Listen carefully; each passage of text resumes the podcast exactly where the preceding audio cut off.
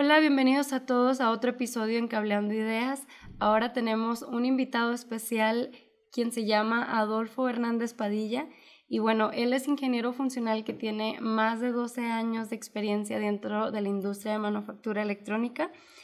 Y él estudió en el CETI Colomos, aquí mismo en Guadalajara, donde están las instalaciones de Ivy Test. Es tecnólogo y también tiene eh, pues una maestría en diseño electrónico de tarjetas PCBs. Y eh, bueno, Adolfo, bienvenido al programa. ¿Cómo estás? Muy bien, Rebeca, muchas gracias por invitarme. Eh, estoy muy agradecido por la oportunidad que me diste de hacer esta pequeña plática, charla con ustedes. ¿va? Sí, y sobre todo, pues como comentábamos aquí tras bambalinas, el propósito de esta charla, Adolfo, es que eh, debido a tu experiencia, los otros ingenieros puedan vivir un poco lo que tú has vivido al escucharlo, que escuchen tus experiencias, que se sientan identificados y pues obviamente que aprendan de ti y de tus buenas prácticas pues dentro de la, de la industria.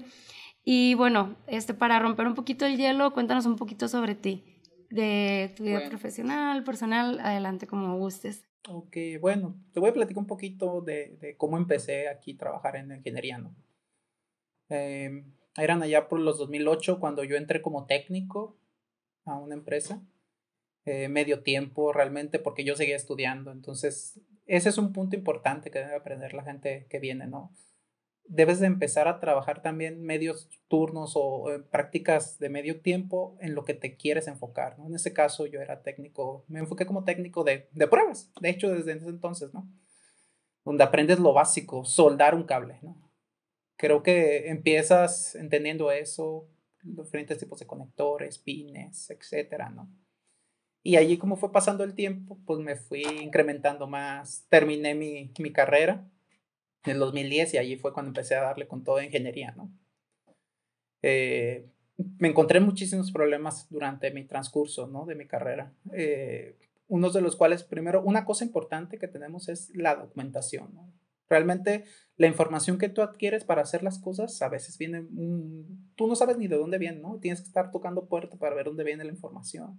Sabes que este aspecto donde lo encuentro, esto qué significa, porque pues la pensamos, las personas pensamos diferentes, ¿no? Los diseñadores que hacen PCBs pues tienen su metodología de cómo creen ellos que es lo mejor, ¿no? Pero una persona de pruebas de validación tiene que entender lo que ellos quieren decir y transferirlo a una prueba es algo complejo, ¿no? Que me costó mucho. Eh, el ritmo de trabajo en manufactura, eso sí, fue muy pesado, ¿no? Largas horas al principio, tienes que esforzarte más en tu tiempo. Eh, en la área de pruebas, pues no existe el pago por hora, ¿no? O sea, tú estás un contrato definido y tienes que esforzarte y tienes, independientemente si terminas a la una, a las dos, a las tres de la mañana, pues la prueba tiene que seguir, ¿no? Manufactura tiene que seguir trabajando. Eh, también es eso. Otro gran problema que me enfrenté fue el inglés saliendo, ¿no? E, en, mi entonces, pues el inglés sí me costó mucho eh, relacionarlo y empezarlo a convivir todos los días uno tras el otro, ¿no? Normalmente en las escuelas, eh, no en todas las escuelas, pero en algunas escuelas no te dan el inglés apropiado que tú necesitarías cuando llegas a una manufactura, ¿no? Ese es otro problema que me enfoqué, ¿no? y también yo soy ingeniero mecatrónico me enseñaron algo de programación, pero yo traigo más raíces de electrónica. El detalle es que al momento de entrar al equipo de, pruebas funcionales, necesité aprender a programar diferentes lenguajes, ¿no? O sea, desde un scripting muy sencillo hasta un lenguaje eh, de programación orientada a objetos, etcétera, etcétera. Y no nomás de un solo vendor, ¿no? De diferentes vendors que tenía que yo entender, ¿no? porque había bifurcaciones y muchas, muchas capacidades, diferentes eh, tecnologías en su momento, ¿no? Que me enfrenté.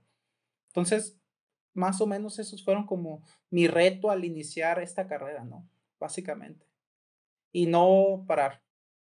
Mm, claro, sí, sí, sí. Ahorita lo que tú comentabas de el, lo que es la unificación entre áreas, pues muchas veces es pues difícil, sobre todo como comentabas, que llega como la parte del diseño previa a que tú la puedas validar. Eh, o sea, ha sido un poco difícil para ti ese tipo de aspectos y qué otro, o sea, con qué otra área ha sentido como que a lo mejor no está como tan unificada, eh, pues el proceso, se podría decir. Mira, un problema también que me he encontrado en muchos lados, en muchos lados donde he trabajado, es la planeación del proyecto y los requerimientos del cliente. También eso nos afecta mucho en el aspecto de las pruebas, ¿no? Porque por tiempos tenemos un tiempo limitado, ¿no? Donde tenemos que entender, crear las pruebas, hacer debug, eh, preparar la estación funcional, tenerla lista para tal fecha y que cumpla con todos los requerimientos tanto del cliente como del spec, ¿no? Entonces, ese siempre es un reto, el tiempo. Y también la cobertura de pruebas, que es otro punto muy importante, ¿no? Eh, los clientes quieren todo, ¿no? No puedes tener, no puedes tener de, si quisieras hacerle todas las pruebas a cualquier producto, tardarías mucho tiempo. Eso es la verdad. Y es muy costoso. Pero el problema ahí es que el ingeniero va a ser capaz de detectar cuáles son las pruebas principales a la cual debemos de abordar en, esa, en ese producto que cumpla con los requerimientos necesarios para que el producto salga bien, intentar cubrir eh, casos esquina, ¿no? Lo que es eh, diferentes funcionales sobre la tarjeta que no son casos de uso normales, pero por lo general allí siempre están las fallas. Siempre el detalle es el importante, ¿no? Se nos olvidó poner un pull-up adecuado, eh, no está bien seteado el enable de ciertos devices. Siempre hay detallitos que tú dices, ah, pues es una resistencia, no pasa nada y tómala, que está mal el valor, que te equivocaste de la situación. Entonces, hay que entender bien la situación al momento de hacer las pruebas, ¿no? Y creo que ese tiempo entre eh, lo que es el tiempo de, del producto y los requerimientos del cliente, creo que es otro problema grande que se tiene que confrontar en esa parte. Sí, eso súmale, como dices tú, los tiempos y además la parte de la cobertura que pues muchas veces la misma planeación, o sea, el mismo proceso no, no da para que la cobertura sea del, vamos, o sea, si el cliente te pide un 70, 80% y a lo mejor conforme a todo lo que se vio previamente y no te llega esa cobertura, pues obviamente a ustedes es un poco difícil como seguir pues con, con el diseño de lo mismo. Sí, es, es totalmente un requerimiento que es algo muy retador ahorita, sobre todo que cada vez pues las tarjetas vienen más y más pequeñas, es difícil este, toda la parte de las dimensiones, no sé si nos quisieras platicar un poquito sobre eso, sobre qué es lo que tú ves que viene como tendencia en la parte de diseño de las tarjetas. Mira, como parte de tendencia, pues hay de todos, chile, mole y pozole, ¿no? Para empezar. Pero la tendencia siempre va a ser reducir, reducir, reducir. O sea, te estoy hablando eh, de que puede ser una tarjeta de 16 por 14 eh, pulgadas, tenemos que reducirla a 8, ¿no? Entonces, tienes que ver la forma de cómo ir cambiándola, siempre, siempre, independientemente del producto, ya sea una Kifo, que es un control de automotriz de un carro, hasta un servidor de que son muy grandes, siempre todo se va a tender a ser reducido, ¿no? Y no nomás, no nomás reduce, reduce el tamaño, quiero más funcionalidad en la tarjeta que me estás dando. Eso provoca muchos problemas, tanto para los diseñadores como para los validadores. ¿Sí? Entonces, la tendencia siempre va a ser a bajar, bajar dimensiones, bajar dimensiones, bajar dimensiones y aumentar características, features, más, más, más, más, más, más, y que me dure más y más barato. O sea, quieren todo, ¿no? Pero, pero bueno, allí es donde nosotros como ingenieros, ese es el reto. Pero aquí es como nosotros debemos de enfrentarlos, obviamente con la mayor respeto posible, decir, sabes que hasta aquí es donde te puedo entregar, si tú, me, si tú quieres esto, yo necesito esto para poder llegar a tener este logro, este objetivo, ¿no? Tienes que, creo que la comunicación es clave en el aspecto de, de lo que viene, ¿no? Porque también tenemos que comunicar bien hasta dónde podemos llegar y lograr. Tal vez si tú quieres una tarjeta más chiquita con más cantidad de fixture, tal vez nos puede planear muy pronto, ¿no? Tenemos que analizarlo más y poder ver tanto en la parte de diseño como en la parte de funcionalidad, en la parte de verificación, perdón, que esté bien, ¿no? Entonces la tendencia es reducir, ¿no? Y darle más potencia, trabajar a niveles de voltaje mucho más bajos. ¿Qué quiere decir?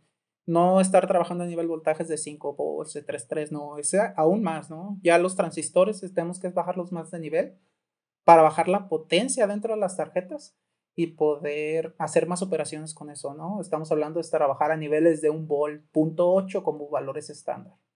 Eso es la tendencia que viene en futuros años. Muy bien, Alfo. Y bueno, tengo otra pregunta eh, que es un tanto controversial, pudiéramos decirlo, pero me gustaría hacértela. ¿Qué pensamiento se te viene a la mente cuando dicen que las pruebas están subvaloradas dentro de la industria? Bueno, eh, creo que esa pregunta es complicada, porque las pruebas es caro, ¿no? A, a darle un producto calidad, esa calidad te cuesta al momento de fabricar ese producto, ¿no? Entonces, pues lo que piensa, acuérdate que una empresa siempre quiere ganar y tener los menos gastos posibles, ¿no? Entonces eso, voltean a ver a dónde y pues, ah, pruebas. Tú gastas tanto, ¿no? Oyes, pero ¿para qué haces tanta cosa, no? Eh, yo aquí vería dos cosas, ¿no? Creo que todas las pruebas durante la fabricación de productos son vitales. Deben de existir, no las podemos quitar. Creo que aquí es trabajo de ingeniería, otra vez meternos nosotros como ingenieros, a ver qué pruebas sí podemos hacer y qué pruebas no, discernir, ¿no? Creo que ese es el punto. Podemos llegar a un acuerdo, ¿sabes qué? De, yo planeaba en una estación 100 pruebas, pero eh, por tiempos y por costos, porque toda la, esa prueba requiere instrumentación y requiere cosas, entonces también por ahí van atacando, ¿no? porque no, es que me cuesta mucho esta estación, no me saca tanto producto, yo me gustaría más. Entonces, tienes que hacer, eh, pagar un precio, ¿no? Y entonces, lo más justo es ajustarnos a las pruebas que sean más, más estructuradas, que cubran más características. Por eso las pruebas funcionales son muy importantes. Una prueba eléctrica como tal, eh, vamos a medir una resistencia y que tenga el valor adecuado, ¿no? Vamos a checar un transistor y que encienda como debe encender. Y ya. Pero una prueba funcional, yo puedo habilitar muchos componentes al mismo tiempo y trabajando al mismo tiempo. Entonces, el ingeniero debe ser capaz de habilitar toda la circuitería que necesita esa parte, tal vez en una sola prueba con cierta estructura y sale mucho más barato que tener un equipo especializado para medir todas las terminales de, la tarjeta, ¿no? Entonces, porque la cobertura, eh, vamos a entrar al área de cobertura, ¿no? Eso también impacta en ese punto que me dijiste, pues cuando tú le dices una, a un project manager, ¿no? Que le estás diciendo, te estoy dando la cobertura en 90%, 80%, pero eso no significa funcionalidad del equipo. Dependiendo la, porque una cosa es darle funcionalidad a las características de, de la tarjeta, otra cosa es darle a los componentes. Entonces tienes que hablar bien esa parte, ¿no? Y darle un valor a tu trabajo que estás haciendo con respecto a las pruebas de cada equipo que estés relacionando, ¿no? Entonces creo que eso de sobrevalorado, yo lo pondría en cuestión. Creo que es importante, pero hay que llegar a acuerdos, ¿no? Y a final de cuentas, la calidad del producto que tú saques en un futuro, eso es lo que te va a dar plusvalía y te va a dar eh, calidad y reputación a tu producto, ¿no? Yo no quiero un reloj que me falle a los cuatro meses, ¿no? O si me dices que es contra el agua y realmente se me cae con un vaso de agua y se echa a perder, pues también no, o sea, hay detallitos críticos que tienes que cubrir. Porque acuérdate que la reputación, no solo tú como manufactura, sino la reputación de tu cliente como producto, si tú haces algo mal, afecta, ¿no? ¿Qué ha pasado con los automotrices, no? Sale una pieza mal y sale con back porque me equivoqué, porque me brinqué una prueba. Y la logística inversa, los sus costos. Exactamente, porque el de calidad médico, ¿sabes que Esta prueba sí es importante, pero llega el de, el de manufactura y dice, ¿sabes qué? Yo tengo que sacar mil piezas en un día, ¿cómo le vamos a hacer? No, pues hay que esquipear esto. ¿Crees que falle eso? No, pues dale. Entonces también eso afecta, ¿no? Al final, al final de cuentas, pruebas que no hagas, pruebas que puede tender a fallar, ¿no? Entonces eso provoca ya dinero, gastos de dinero y de tiempo a, a fin de cuentas, ¿no? Entonces creo que de que están sobrevaloradas, creo que no, a mi punto de vista no es cierto, ¿no? Creo que son muy importantes, subvaloradas. Este, se me vino algo a la mente. Eh, por ejemplo, ahorita que estabas comentando y que estabas poniendo como casos de ejemplo, si tuvieras, por ejemplo, una persona que muchas veces sabemos que dentro pues, de la industria los requerimientos no son claros para todos y no todos pues entendemos las diferentes áreas pues que hay en el proceso. Entonces, pues esta pregunta viene y se hace y no, bueno, más bien nosotros en IB Test nos las preguntamos por las diferentes, los diferentes escenarios que de repente salen y sobre todo en costos, y tú lo sabes, Adolfo, sobre todo en costos. Entonces, eh, si tú tuvieras a una persona que se tuviera que convencer el por qué esa estación o esa parte de las pruebas se tenga, o sea, tenga que remaner, tenga que quedar dentro de la línea, ¿qué puntos tocarías? Por ejemplo, ahorita en 30 segundos que me la quisieras contestar, ¿qué puntos tocarías así rápidamente como para hacer un resumen de todo lo que comentaste? Y, o sea, ¿qué, qué le dirías así extra? de como para en forma de convencimiento vaya porque al final de cuentas ustedes como ingenieros tienen todo el pues tienen todo el knowledge técnico y el momento de tú traducir ese conocimiento tiene que llegar a lo mejor a oídos de personas que a lo mejor no van a estar dentro de las áreas técnicas de ingeniería, o sea, no van a estar dentro del, del pues un mismo, su mismo ambiente, vaya, muchas veces son personas que también son administrativas, que a lo mejor no entienden mucho pues el, el la dinámica, vaya. Pero ¿qué le, qué le dirías a esa persona como para defender tu punto? Pues mira, creo que un punto importante, lo vuelvo a repetir, es ah, la comunicación con respecto a, qué puedo hacer yo, qué es lo que tú quieres, qué es lo que esperas de mí y qué te puedo entregar, ¿no? Y llegar a un acuerdo, que es lo primordial. Entonces, eh, vamos a partir de los requerimientos del, cliente, ¿no? Entonces, entender los requerimientos del cliente es antes de echar código, antes de echar un diseño de, de cableado, lo que sea. Primero, lo primero que deben de entender es eh, qué quiere el cliente. Eso a la parte nuestra, ¿no? Y a la parte del cliente debe entender que eso debe de firmarse con papel, ¿no? Con, con sangre, literalmente. Creo que ese es un punto. Comunicación. Primer punto que tenemos con comunicación, ¿no? Comunicación en el aspecto de este. Segundo punto, dimensionamiento de tiempo, el schedule.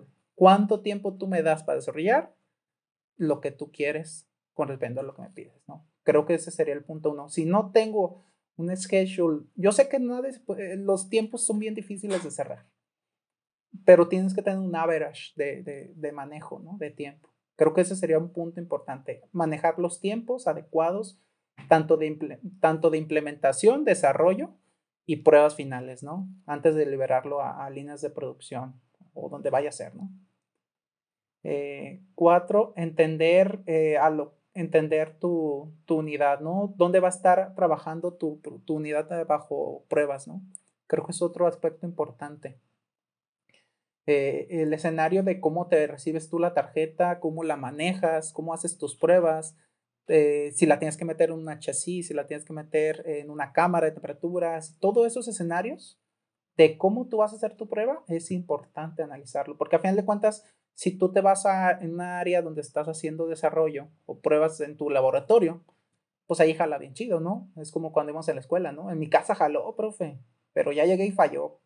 Eso siempre pasa, siempre pasa. Entonces, uno como ingeniero tiene que estar pues, eh, eh, dispuesto a esa parte, a, a, la reacción, ¿no? Yo me voy más a ese punto, a la reacción como ingeniero. Yo veo un problema, intento resolverlo de la mejor forma posible, ¿no?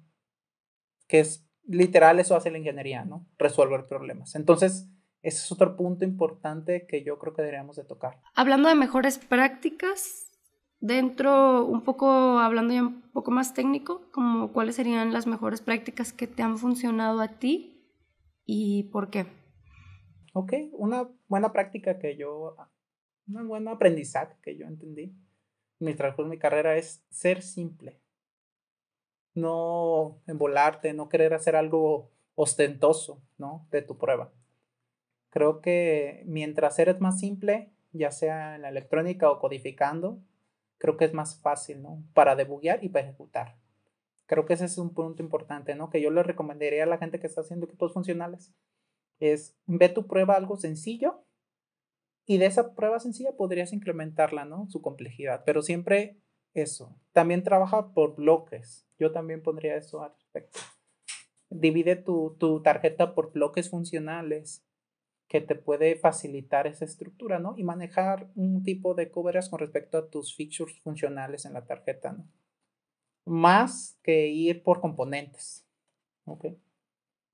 Creo que eh, al trabajar con componentes te vas a un detalle, ¿no? Por ejemplo, si tienes un chip Ese chip tiene dos señales de reloj, tres señales de, de GPIOs de entradas y salidas, o tiene un reset. Entonces, si lo manejas como componente, puedes ir muy al detalle, pero eso te va a costar mucho tiempo y haces más complejo el estructura. Y si lo trabajas más como una función, sabes que este chip tiene que dar la hora, pues checa que dé la hora y ya lo estás cubriendo en cierta parte. ¿no? Y así tienes más tiempo, ahí es donde vas a preguntar, ¿tengo más tiempo para hacer más cosas? Sí. Por lo menos lo funcional sí está. Entonces, que se enfoque por bloques, eso sería otra cosa, ¿no? Eh, otra cosa es que se estructuren en su, en su implementación o en sus secuenciadores de pruebas, ¿no? Yo sé que la industria es muy variable y todos quieren los suyos. no, yo quiero mi secuenciador. No, el mío es mejor. Pero el ingeniero funcional debe ser capaz de entender, por lo menos entender cómo podría hacerlo en algo que él domine para que se especialice esa persona. Intentar brincarse a otro y ver cómo implementarlo en otros ambientes, ¿no? Para allí podemos hablar con el cliente e intentar, eh, pues, seducirlo, ¿no? Sabes que yo te conviene esto, es por esto, esto, aquello.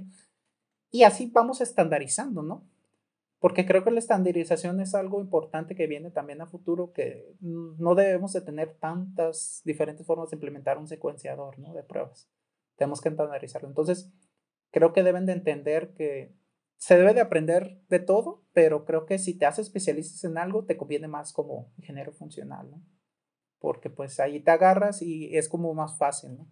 Porque si empiezas a agarrar de todo es muy complejo, muy, muy, muy complejo. Y bueno, una última pregunta que me bueno, van a ser dos preguntitas. La primera es, eh, ¿hacia dónde crees que vayan las tendencias o vanguardias para las pruebas funcionales en 5 o 10 años? Pero aquí me gustaría que habláramos un poquito en lo que tú te has especializado estos últimos años, que es la automatización de las pruebas. Estandarizar cosas, ¿no? Todo este mundo nos estamos alineando, toda la ingeniería nos estamos alineando a estándares, ¿no? De protocolos de comunicación, estándares de diseño de PCBs, estándares de, de productización, etcétera, ¿no? Entonces también nosotros como ingenieros de funcionales tenemos que estandarizarnos, ¿no? A mí me encantaría que hubiera una estructura de estandarización de secuenciadores para empezar, ¿no? De intentar trabajar con tal vez un, un frontend eh, único que es lo que yo me gustaría ver en tendencias futuras, ¿no? De hecho, podría ser, ¿no? Unificar solamente uno y abajo de eso, pues ya puede haber identificaciones de marcas o X y cosa, ¿no? Pero yo creo que la tendencia va a ser esa parte, ¿no? A unificar la estructura, hacer las estaciones tal vez más pequeñas, ¿no? Entonces vamos a intentar reducir las estaciones, ¿no? Que sean casi casi que quepan en una caja de zapatos, ¿no? Algo así, pues es lo que yo creo que va a empezar la tendencia. Muy bien.